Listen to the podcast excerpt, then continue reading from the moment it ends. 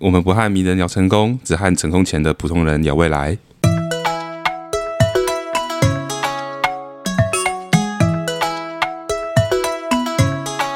嘿，hey, 大家好，这里是很适合聊人生的阿姨们，PS 还很漂亮。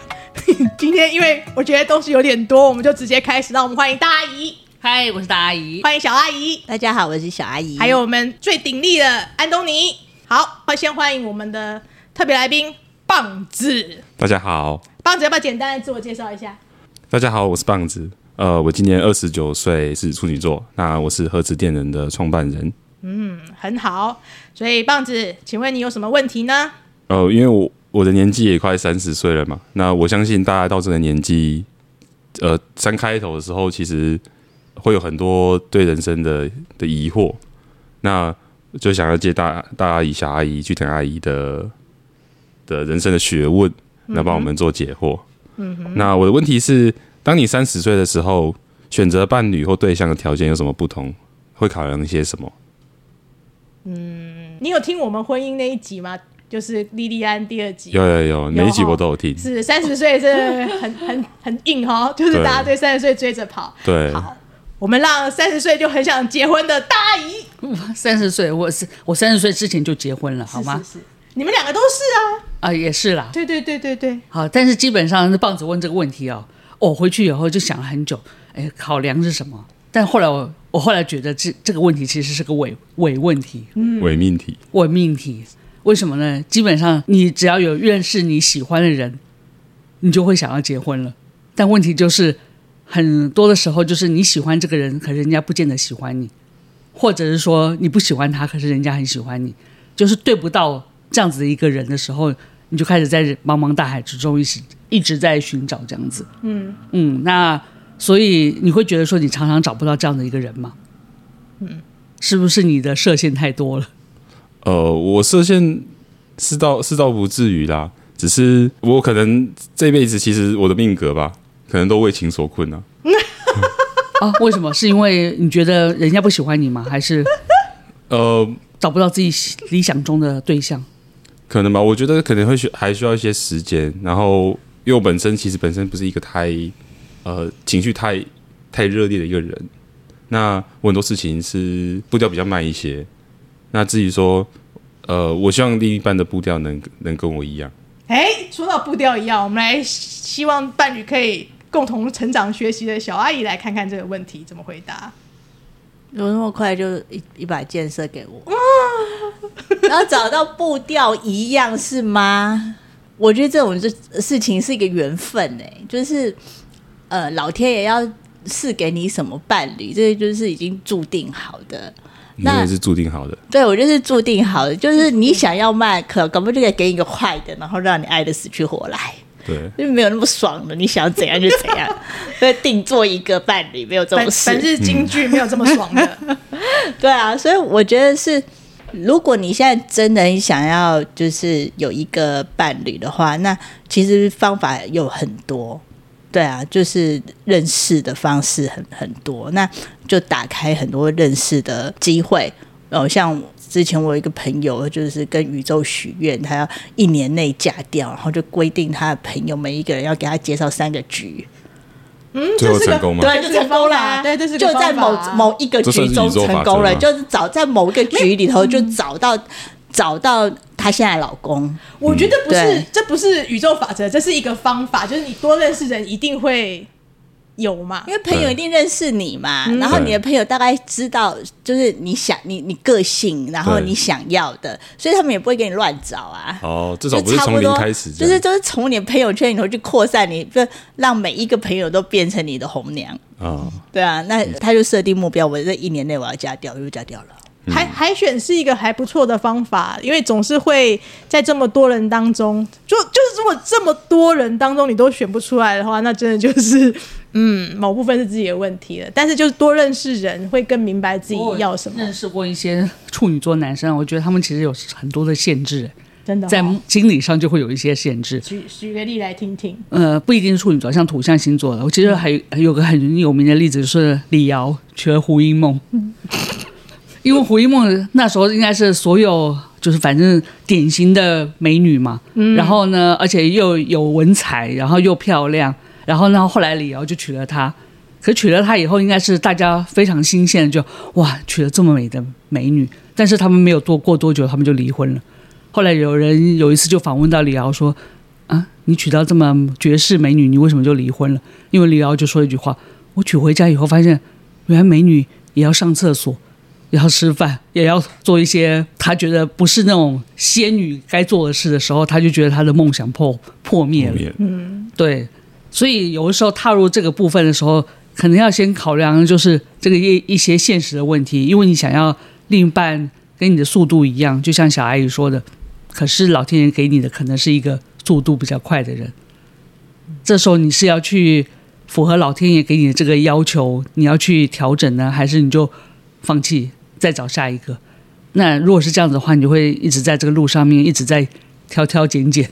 嗯，我觉得棒子，你要不要先念一下第二题？因为我觉得第一题跟第二题我们可以合起来看。哦，我第二个问题是，如果要成为另一个人伴侣，也就是结婚，那。必须具备怎么样的特质？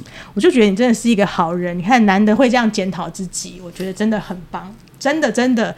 我觉得就是因为你们既然选择就是跟对方一起要经营这个组织，所以不能只有我要求别人，而是我自己也要做到什么程度。这件事情，光这件事情，我就觉得很值得称赞，是个好男人。好的，那我们来看看大姨对于好男人的建议是什么？哇、哦，这一题我看到以后啊，刚好我最近有在网络上看到一篇报道，他是问什么呢？他是问一个，就是现在有个很有名的一个女主播，可是她今年已经四十八岁了，然后问她说：“哎，请问一下，你这么漂亮，然后又这么能干，你的择偶条件是什么？”然后我把她的择偶条件我把它写了下来，大姨分享一下。美女主播她说：“我择偶条件是第一个呢，彼此尊重，然后可以互相相爱。”第二个呢，价值观契合；第三个，她希望他另一半有国际观又大气；第四个，有责任心，心智要成熟；第五个，真心对他好；第六个，经济能力 OK。其实我看完以后就想说，嗯，难怪嫁不出去。这也就是另外一种定做的概念。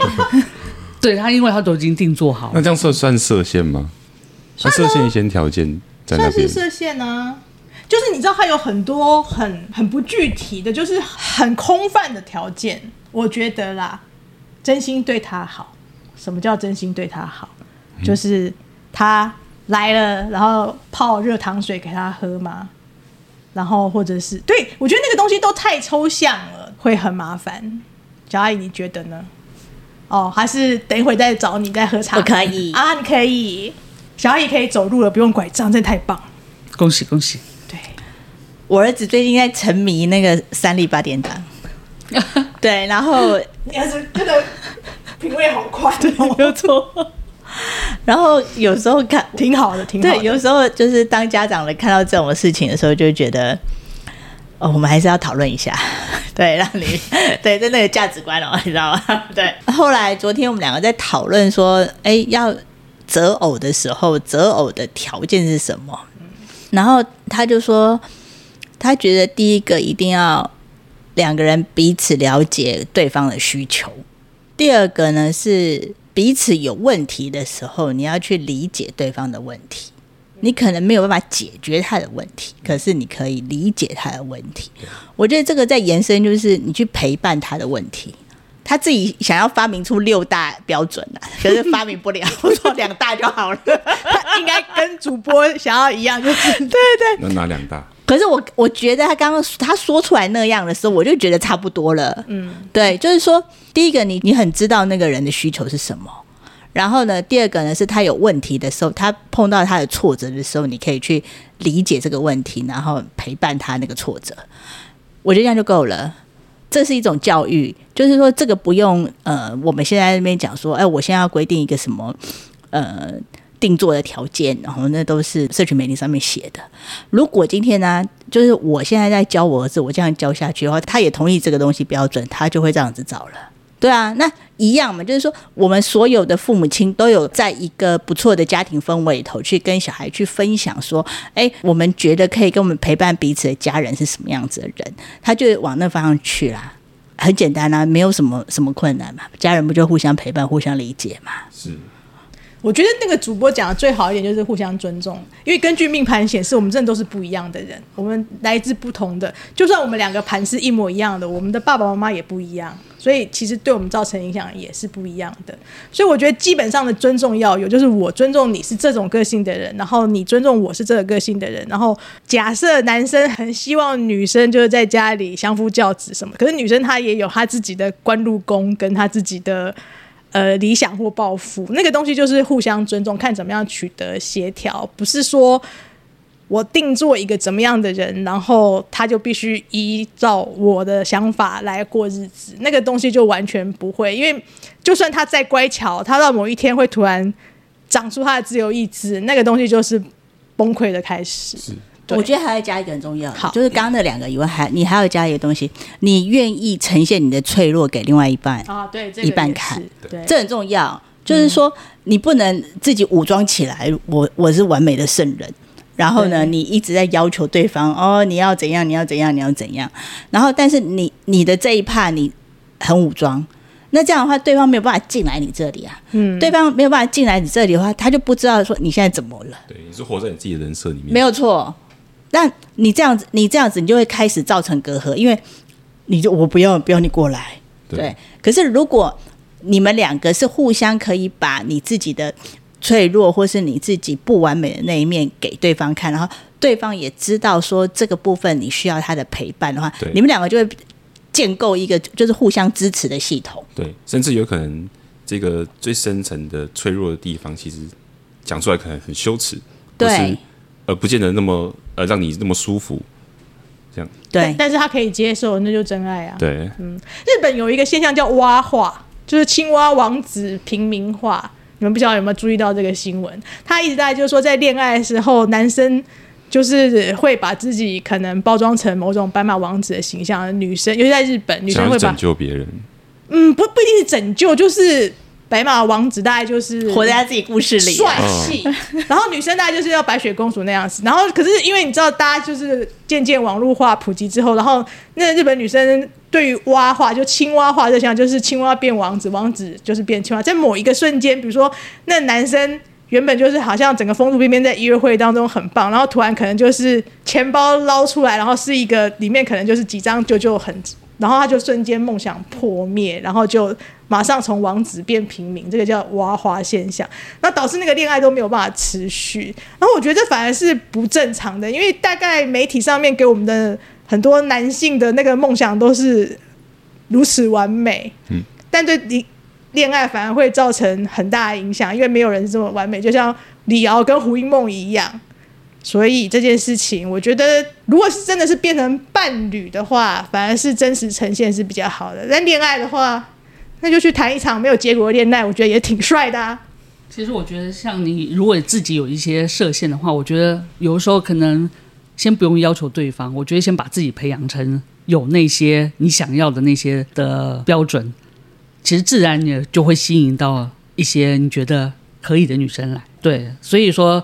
就像你去进入职场之之前，你可能会要学学习很多技能，然后你才会进入这个职场。那一样，你在进入这个家庭之前呢，你就先培养说，以后做个完美的丈夫、老公应该有什么样的特质？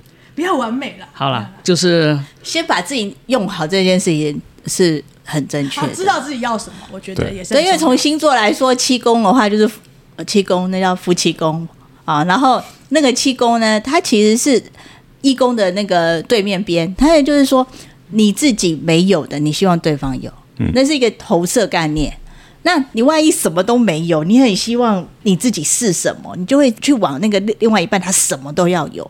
那万一今天你喜欢的条件十项，然后像大家一讲来说，你是已经练好了五六项了，哎呦，那你后面三项很好走了。我会问这两个问题，其实因为我们呃在这个年纪，其实。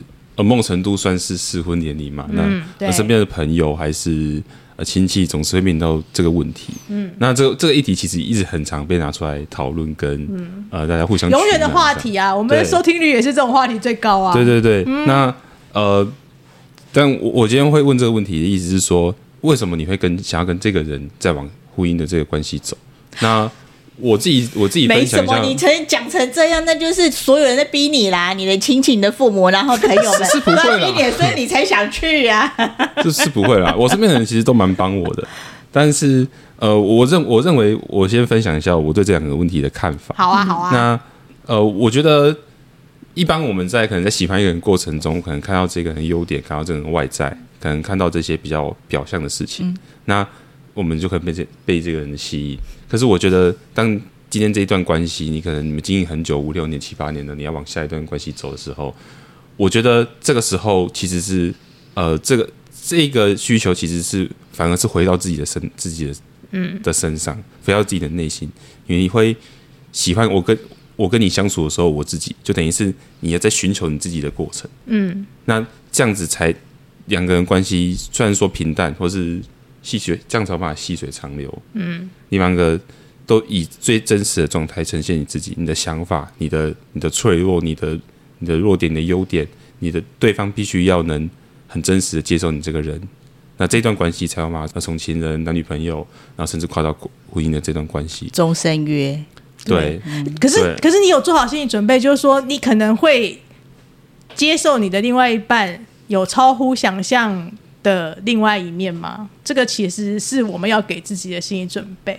我看过有一部电影，是一个，他是讲婚姻的，然后里面那个女主角就说，因为她看过她老公极度崩溃的样子，然后她觉得她那个老公，她那个时候是在求救，就是大家就抓狂、大喊大叫这样，他他会把它转成他是在求救。那这个事情就是真爱，就是说你会看到。你无法想象的那一面，而你愿意把它转化成另外一种情绪的方式，我觉得那个东西就是我们要问自己有没有办法去接受另外一方呈现了一种我们无法想象的的面貌。对，我觉得这个责任其中一部分的关系是你必须某种程度适时的接住对方在很低谷的时候，是当然不是说我们要承担另一半。这种很无谓的情绪，啊、可是你要适时的接住他的情绪，不然他在那个低谷里面没有人接住他，你是他的伴侣，但你又置他于不顾，那我觉得这并不是对 状态一个很负责任的态度。你要你要什么星座跟什么年纪的？我们来看看，要公开真有吗？那个线线下线下哈，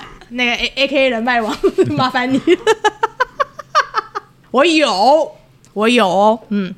我有这样子呢，好，好，来来，我们看你的下一题。好，那第三个问题是：成功是靠运气，还是努力，还是选择？我会问这个问题呢，是因为呃，我们这这个节目的抬头就是我们不和名人聊成功，那咱成功前的普通人聊未来，嗯，那一定会回扣到这个成功这两个字眼，嗯哼。那对你们来说，你们、呃、以人生阅历来讲，成功这件事情是靠运气，还是靠努力，还是靠选择？大大阿姨，这个 这个呢，就回到以前大学时候学的一个叫逻辑学的问题，非 P 则 Q。我不知道你们学过这个，嗯、就是若非 P 则非 Q。对对对，如果说我少少吃的话，我就可以减肥。对，可是我减肥不一定只能少吃。对对，那一样成功呢？我努力可以成功，但是成功不一定靠努力，或者是成功必须要努力。但是呢，那努力不一定能成功，所以为什么这个社会上会有很多不同的例子？但是呢，一个重点就是，你还是比有有一些人呐、啊，成功还是必须要经由努力，但是不能表示说他以后就会成功。嗯，对。但是能不能成功，真正能够活到成功的，那成功的定义也在你自己。因为你说好吧，像郭台铭，我们都说哇，他应该是很有。你为什么把我例子讲走，哎，他应该是很有很成功的一个人呢，首富嘛。但你说我不相信，我问他，哎，郭总，你到底有有没有成功？他可能觉得我没有成功啊，因为我还没有选上总统啊。哎，这对他来说，他可能觉得他并没有成功。是啊，是啊，对啊，所以每个人成功又不太一样了。所以这这就看你对于这个部分的定义是什么。嗯，哎，我抢走你什么？老郭，老郭是我的。哎呀，那你说说，你说说看。以命理学来说的话，我觉得是运气啦。但是问题是呢，你讲这运气，那大家都不要活啦。我的命理学是我个人只希望两个事，就是快乐跟适合，就是没有完美这件事情，只有快乐跟适合。就说你做这件事情你是快乐的，就是包括你努力，人家觉得说你发疯了，你好辛苦，哦你在做这个干嘛？可是本人是快乐的，那就 OK 啊。就本人开心就好啦。那他做的多辛苦，多惨烈，多悲壮，旁边都觉得啊，好不值得哦。可他本人开心，就像老郭一样，他去选总统这件事情，他本人如果兴高采烈，我们大家就觉得 OK。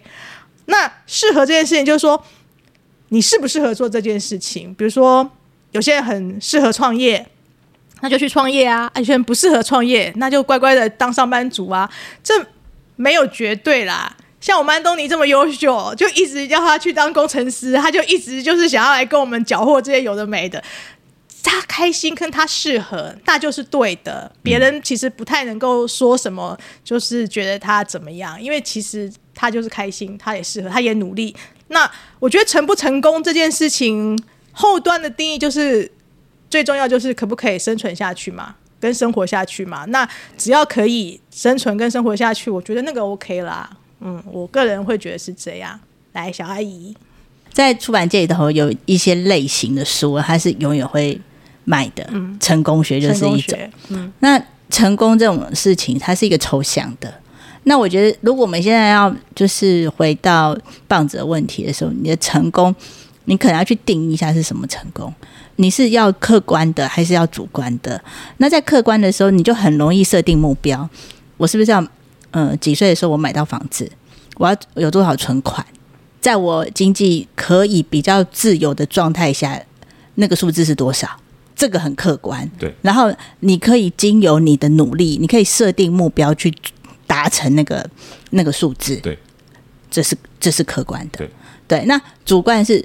我怎样觉得会很爽？我是成功的。那每一个阶段，对啊，每一个阶段不一样啊。那个三道猴子，今天对到 他也觉得他成功啊，成功。我 IG 很多人按赞，我也觉得我成功啊。看起来蛮成功的啊。都是啊，嗯，对啊。所以每一个阶段，每一个阶段，你的定义是不一样的。所以这件事情，我现在不能用我觉得成功来回答你想要的成功。对对。可是你在做这件事情的时候，那这件事要不要问自己的要？因为你们都才三十岁而已，对，对，所以你要把你的那个目标区分出来，然后自己去定你可以可以达成的目标。对对，我觉得三十岁要追求成功啊，当然我我成功，中你刚刚讲的有些是比较世俗的、嗯、哦，也可能是事业，也可能是金钱，但我觉得三十岁甚至到未来四十岁、五十岁要追求的是人生所有的事情的成功。那说事情成功，意思是说，呃，你包括待人处事，你对待你的家庭。你对你的朋友，你怎么样对你伴侣负责任？这些种种的所有，其实我认为才是就是定义人成功的。你就觉得你不会，就像你刚刚你这样讲的，像大阿姨刚刚说的，诶，你不会觉得郭台铭？当然，有些人觉得郭台铭很成功啊，这没错，这是事实。但有些人并不会认为郭台铭，这我相信很大一部分是这样认为。那他可能哦，他可能一辈子没有哦哦，就这个政治不正确的话，他可能。假设他总统没选上，嗯，那你会说他是不成功吗？所以很多人对于成功的定义就是，呃，看你要怎么去解读这件事情。这件事情是啊，这些事情没有对错，没有真理，它就只有视角问题。嗯，对啊，某些程度是啊，而且就是你心悦诚服在你想要的成功之下，就像你讲的，可能四五十岁有什么待人接物，你觉得然后可以对你爱的人负责，可以照顾好你的家庭，嗯、对。像我啊，五十岁了，我现在想要逆着走，就是我，我觉得我以前都想要和缓的待人处事，但我现在就想要，我想说什么就说什么，你不听不听是你们的事。我今天早上一醒来，我觉得如果可以在十一点就睡觉，第二天早上八点起来睡得很饱，这件事就成功的人，就说你其实那个成功的定义到老了会改变，嗯，对，所以其实。我会觉得，你就顺着你的时间的河流，然后每一个过程都要觉得快乐跟适合。对对对，一直在调整。对，我觉得有一部分是在那个你内心的坚定度上面。嗯，如果你觉得就像小孩讲的，假如说你到了某个年纪，到达一个目标，你觉得 OK 的目标，那就 OK 了。嗯，而不要每个阶段的时候再跟人家比较。因为成功有时候是一种很世俗化的东西，对，所以大家都会开始做比较。哎，怎么到这个时候还没有升到什么副总啦，或者什么达到这样的薪水啊？对，那很多人就会开始觉得一些沮丧与挫折。对，其实有一些成功定是要在你自己的心里。没错，嗯，不用羡慕、嫉妒、恨啊。对，尤其是恨，我觉得那个其实还蛮伤身体的。对，嗯其实成功这个定义，有某种程度是跟比较而来的。对啊，当然啊，是啊，那比较是空的。嗯，对，虽然没有错，人都是要比较，因为我们是会进化的动物，在这个社会框架下，对，我们是要进化的，是必须的。那没办法，就是老天爷就生给你一个会比较的心态，你的那个整个呃内心就是会做这种事情，但是你在比较的时候，就会进入一个虚妄的境界。那不是你没有存在当下，你没有存在你自己身体里头，然后你就开始做空想这件事情，空想会很呃伤害一个人的心智，那你就会就会开始冲突。所以我还是回到刚刚讲的，就是说，那有一些客观的条件是你生存在这个世界上必须的，对，你你要有钱。你要有钱，你才会有一个基本的生活的品质。有基本的生活品质，你才不会活得很困厄，或者充满恐惧。所以你要有基本的这个人力能力，让自己好好生活在这个世界上，这个是必须的。但是当你有了这个能力以后，你就会开始想，因为。人的欲望会开始膨胀，会开始竞争嘛？我今天开了国产车的时候，我什么时候可以开进口车？对，对我开了进口车的时候，我什么时候可以开跑车？人人人的欲望是一直一直这样上去的，没错。那在这个在这个上去的时候，什么是你需要的？什么是东西是你想要的？这件事情就是这件事情就可以再重新收敛，就是你自己心头想要的。比如说，我们有一集在谈到，而且怎么如何买房子。然后我上个月听到一个买房子的故事，有一个月薪哦，他都只有三万八的一个代课老师，然后呢，他上班了大概十五年吧，他有七百万的存款跟一栋公寓，然后最近把公寓脱手了，然后他得到现金大概四五百万，他每天都过得很省的生活，但是过了这个时间段以后，诶，他是财富自由的。可是他在那一段很省的生活以后，他什么都没办法跟人家比啊。对啊，看你的沉淀的过程。对啊，他看他看你要看你要做什么选择啊。对，对我今天我今天没有办法去吃很好的餐厅，我也没有办法出国，我也没有办法去很很爽的地方玩。对对，就我什么都不能做，因为我要存钱。我今天一直在讲很爽，对不对？好，安东尼在笑，很爽阿姨。我觉得那是选择。嗯。对，那如果你确定那个目标以后，然后你有去达到，达到完了以后，你心里会有一个满足感，那个时候你是觉得你是成功的。嗯，我小时候啊，有遇见一些很优秀的人，然后有一个主管，她很漂亮，家里也很好，她嫁给了一个老公，然后也很帅。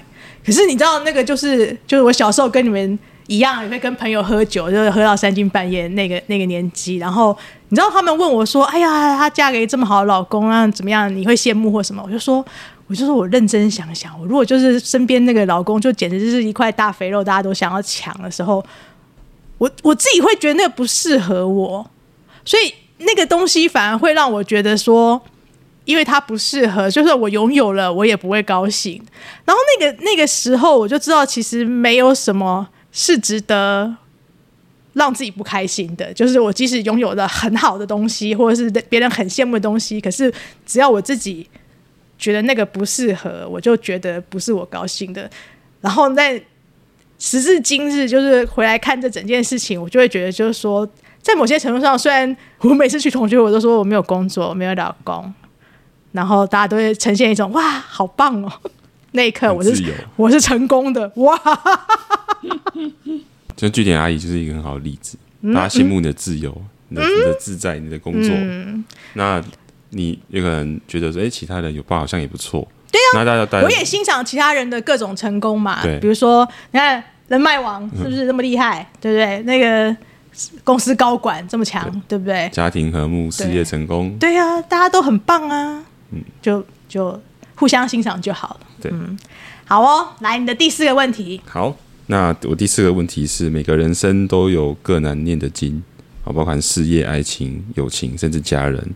那你该如何与之相处？忍耐，这就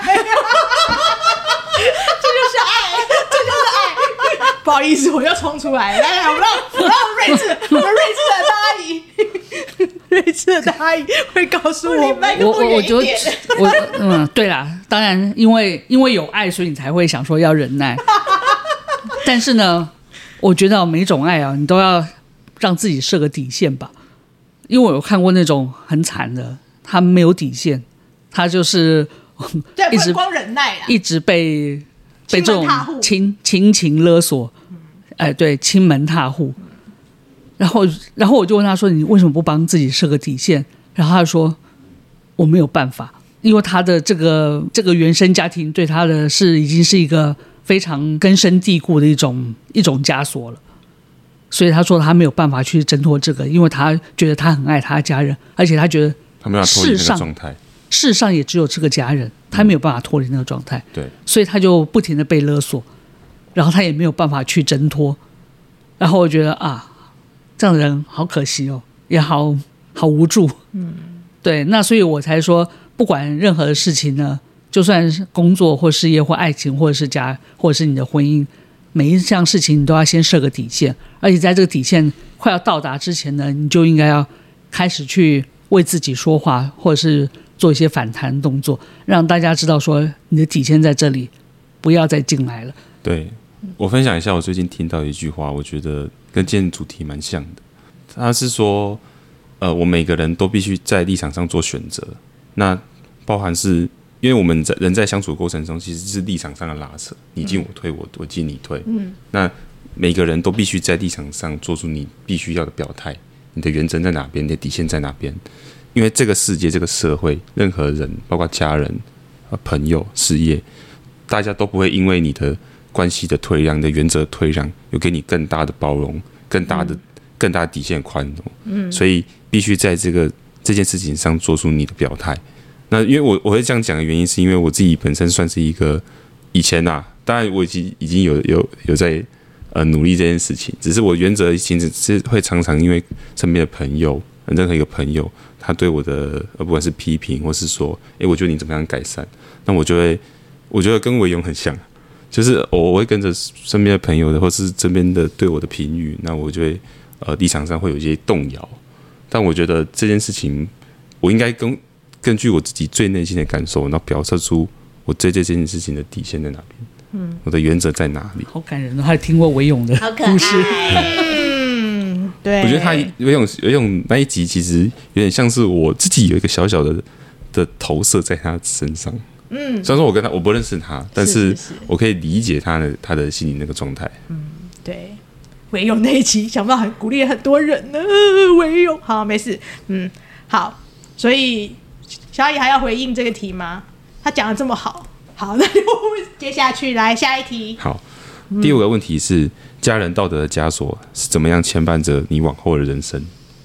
我讲，我讲，我讲，我有一个朋友，我有一个很好的朋友，我没有要讲我自己。好啦啦啦啦啦，笑笑不行。他们家有三个兄弟姐妹，然后两就是他是他是弟弟，然后还有一个哥哥一个姐姐。然后呢，妈妈就是爸爸小时小就小时候的时候，爸爸就是生意失败嘛，然后他们就兄弟姐妹都打工赚自己的学费。可是妈妈就是一个就是要被照顾的妈妈，所以妈妈还是过得就是很好的生活这样。然后他算是三个兄弟姐妹里头赚最多钱的一个弟弟。呃，妈妈只要每一次就是想到什么的时候，就只会跟弟弟开口，因为妈妈觉得哥哥姐姐都有家庭了，他们要他们的赚的钱是要拿去照顾他们的家庭的。对。然后弟弟你单身一个人，然后你又赚这么多钱，所以这就应该要你付。所以举凡什么妈妈要去换各种膝盖啊，对，或者是妈妈想要就是从一个平层的房子换成一个透天的房子啊，她都要去满足妈妈的需求。对，那没有满足，的话妈妈就会说：“我把你们养这么大，我人生过得这么苦，这么一点点小小的快乐你都不给我，这样子。”他他没有办法受接受这种话，因为他觉得他的任务就是要让妈妈开心的爱妈妈。可是他。后来开始觉得不公平，为什么每次都是一份，不是除以三？因为妈妈是大家的，对对。然后他其实一直没有办法，就是鼓起勇气，他没有办法鼓起勇气去告诉其他的哥哥姐姐，跟这件事情要除以三。最最后他他这最后一次妈妈要换人工关节的时候，他受不了，然后他就去告诉他的，打电话给给他的哥哥跟姐姐说。我怕我这个钱，我这个钱我可以出，可是我再出下去，我怕我会开始恨你们。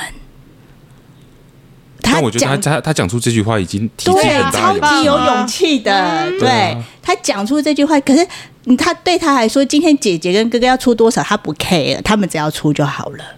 今天比例不一样没有关系，对对，但是他说出来了，因为他压了实在是太久了。对对，所以我觉得这件事情是，你如果你的你的个性，或者是你可能的命运就是要为家庭付出，但是因为你是因为我们人是呃会学习知识的，我们会去去会去跟呃朋友们讨论一下，听 podcast，然后你会进化的。当你在进化过程中，你得到新的理解的时候，你会回来去校正你自己的行为。那你勇敢的走出那一步，那就是很重要的。所以我觉得不用单立在你现在固有的关系。如果觉得你觉得今天这个固有的关系需要突破，或是需要演进的话，你要给自己勇气，然后走出那一步，你就会有一个不一样的新的关系的展开。对，嗯。其实这种这种故事真的还蛮多的，基本上身边的每一个人其实都有或多或少，而且很多人会为了父母，然后一辈子不结婚的，因为他为了要照顾，甚至有为了父母结婚的。啊，呃 也是。也有也有，对。对。对，嗯，怎么说呢？就是我们都会对周遭的人富有期待嘛，尤其是家人，期待可能结婚啊，可能就是生小孩啊，期待你光宗耀祖啊，孔子说的嘛，什么大孝显父母对嘛。我我我我觉得这件事情是这样啊，就是说，其实我们自己也要提醒自己，就是说，我们不要把自己的快乐建筑在别人身上，那个是也是很恐怖的一件事情。但我们怎么样去可能有一个防火墙，让别人不要对我们赋予这个期待，这个是很重要的功课要学习。因为我毕竟还是一个就是。合适跟快乐才是人生的真谛啊！就是你如果不适合结婚，你去满足人家说你要去结个婚这件事情，我觉得那个东西真的是一个学习的功课。怎么样？就像他小阿姨刚才讲那个勇气去把它提出来，怎么好好处理，久了其实人家也就接受了，就久了久了家人也就接受了。对，甚至很多人也倒不是说不适合结婚，而是他要满足身边朋友或是家人的期待。那我觉得那个真的是关你什么事？对呀、因为那个各中都是自己要承受、哎，对啊，对啊，这个道德枷锁其实我觉得每个人或多或少都会背一些。对，但是就是你要认清楚是你要的，还是这是道德的家，还是是是家人要的。可是家人这个东西就就很奇妙，你放也放不掉，离也离不开。我觉得还是大量的沟通跟就是我我现在离不开你就离远一点就好了。对，你把距离拉开，还有就是找额外的出去，就是额外的管道，比如说像像小阿姨会找她妹妹嘛，像我就会摆臭脸啊，或者是就是找小阿姨。然后小阿姨，对对对对对，大 大阿姨呢，你的那个怎么样去化解跟家人之间的摩擦？没有啊，因为如果呃通常这种我我就会建议他，你干脆离开台湾好了，因为他无法去拒绝任何的任何家人的要求，所以后来他就知道，他就去外地工作。不不过就是这样，也有些人就是痛并快乐着，就是说他会抱怨，但是他就是好像做的也是还蛮开心的，因为他某种上也觉得就是说，因为我可以，就是我做给，对，但会我那个好朋友看他妈拿到钱的时候，他是爽的。对。可是时间那这个过程就很时间久对，他的时候会过程他把钱拿。出去的过程，他很痛苦。哦所以，所以我觉得那个东西就是还是要去，就是把它理清楚。就是说，因为我觉得，哎、我最近写啊，在三在写三道猴子那篇，就是我们像我我我是万华人，我们那边有一些留音，那些阿阿姨们是真的很辛苦，但他们就是一直在吐钱养孩子、养老公、养孙子的。但他们就觉得我可以，我能，然后可是做的一生都是病，然后很辛苦，然后就是看到社工就是一直讲说哦就抠脸抠脸，可是问题是他们就是痛并快乐着，这有时候我也觉得还蛮扭曲的，怎么会这样？所以我觉得是这样的，那标准就是自己啊。如果你觉得你没有办法承受，你就是断舍离啊。嗯，出国也是个好方法。好的，那我们今天可爱的贺池电能电动车充电服务供应商的创办人，创创办人对吗？哈，是是。是棒棒子，你要不要来讲一下你们贺池电能到底在干嘛？不要讲我们等一下下面有资讯栏，大家可以去对对对对对，网站 点击连网站接。连接我也可以帮你附上，但是你要不要简单说一下？不要讲太多，好，不要讲到那个车辆能源转型在台湾困境，我们没有办法。这会剪进去吗？会啊，照剪啊，就是 就是你你讲这么难的问题，我没有办法回答哈。但是就宣传一下你们那个赫慈电能哦，我们的呃，我们提供的服务其实比较生意一点啊，就是跟生活比较没关系。但我们主要是提供呃电动车充电相关解决方案。所以你希望各社区管理员来跟你们合作吗？呃，这倒不一定是社区管理员啊，哦而是你希望征招什么样的人来跟你们合作？呃，我们其实服务范围很广啦，嗯，从一般的工程服务是。然后到就是充电相关咨询，是。甚至包括台湾很多集合式住宅大楼嘛，是。那集合式住宅大楼需要很大量沟通，是。去去呃帮客户想出一个对他来说最佳的解决方案。好的，你就可以知道他就是一个非常专业的那个公司负责人。那我们今天就谢谢棒子，然后谢谢大阿姨，嗨，谢谢大家，谢谢小阿姨，大家拜拜。谢谢安东尼，那就下次见，拜拜，拜拜。拜拜